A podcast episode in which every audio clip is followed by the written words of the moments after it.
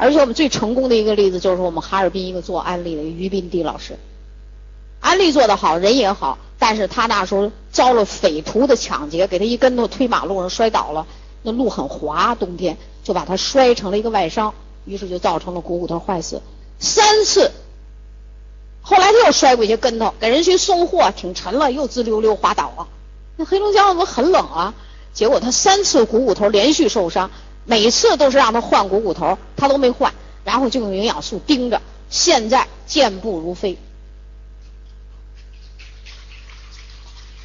这个人营养学得好，他从刚开始认识我只会把二十六个英文字母，由于接送老师上机场才知道 C A 航班，啊，才认大概齐。但是现在连简单的化验单都能分析对比。只要他在场，我就开始轻松。你们都甭磨，宋老师都都归我，我给你弄，就这样，啊，非常有责任心。而且在他的这个经营安利的市场里，他天天就是感谢我。为什么？我们不是讲跟说最后的那些课有有六天的时间，我们是系统讲座吗？碰到一个疑难病症，就按我的方法弄，肯定有效果。所以他安利做的非常好。这个人文化水平不是很高，五十多岁的人了，啊，但是。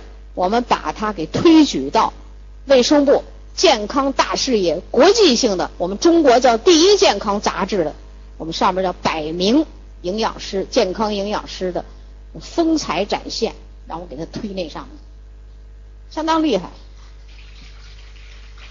为什么呢？调整了很多病例，并不是说你文化高你就怎么怎么样，只要你静下心来跟着我的课学，你就能学成。